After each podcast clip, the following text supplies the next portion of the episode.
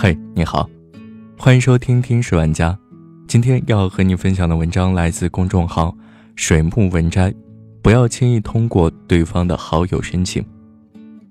现在有个很流行的词叫“社交降级”，指的是同居不说话、点赞不聊天、记不住同事的脸。现实生活中，人与人之间冷漠似乎已经是常态。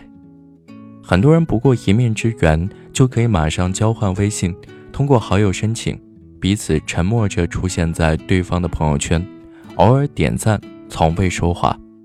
还有一种更低级版本的社交降级，微信里随处可见。我通过了你的好友申请，但我不记得你是谁。翻开你的手机。你的微信列表里一定有很多联系人吧？有人好友不过百，通讯录几下就翻完；有人好友四五千，划了很久都没到底。不过他们没有太大的区别。当夜深人静的时候，需要人陪伴的时候，翻遍了好友列表，却都找不到一个能说话的人。不要轻易通过对方的好友申请，通过一个好友申请容易。找到一个真朋友，太难。栗子是出了名的好人缘，公司里几乎没有她不交好的人。她和各部门的人关系都很熟，下班后吃饭喝酒的闺蜜不重样，聊天群的数量甚至比很多人的好友总量都多。就是这样一个从来不缺朋友，前段日子失落的跟我说自己搬家，居然没有一个人愿意帮忙。那些平常逛街吃饭二话不说就答应的人，这时候纷纷避闪不及，都有自己的事情要忙，约会、办事儿、加班、看病，谁都不想在三十多度的桑拿天里做搬家这种苦差事。最后，栗子一个人搬完家，从早到晚累到虚脱，但他也因祸得福的明白了一个道理：不是请进朋友圈的人，就是朋友。不走心的感情，宁缺毋滥。现代人的社交观就是这样，把微信当交易所，置换资源，各取所需。开始的时候相见恨晚，聊到通宵达旦都悠闲不足，时间一长就慢慢冷却，终于到了一无用处的时候，一键删除，连声招呼都不打。人最怕信任后的利用。你把秘密说与他听，他回头就告诉了别人；你把私事跟他分享，他却当八卦传得人尽皆知。你对他的事尽心尽力，他对你的求助却视若无睹。认识的人越多，往往能交心的人就越少。一个好友申请就得来的朋友，那不是友谊，是通讯录。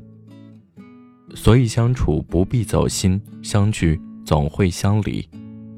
没用了一脚踢开，见多了人走茶凉。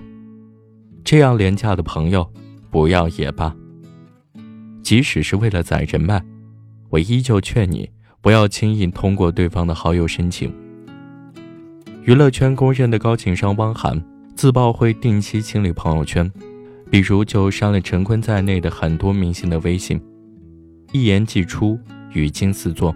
汪涵这种极简社交观，刷新了很多人对人脉的定义。有了他的联系方式，其实也没什么用。真正的人脉要具备两点：志同道合和势均力敌。这也是为什么很多人热衷于社交，微信朋友好几千，大佬的联系方式都一大堆，依旧混得平平淡淡的原因。你要想混进牛人圈，就要先自己成为一个很牛的人，否则即便侥幸进来了，也不过是对方通讯录上那个随时可以删除的人。相反，你若是自己成为牛人，不必多言，人脉和契机都会主动来找你。真正成熟的人，懂得在生活中做减法，好友五千不如知己二三。时间那么贵，你要留给珍惜你的人，经得住考验的感情才值得以心相交。希望你不要太晚明白这样的道理。圈子虽小，干净就好；朋友虽少，真心就好。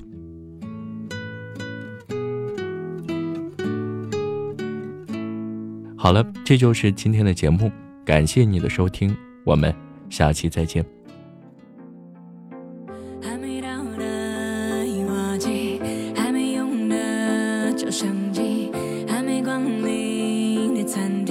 在期待有着你的旅行。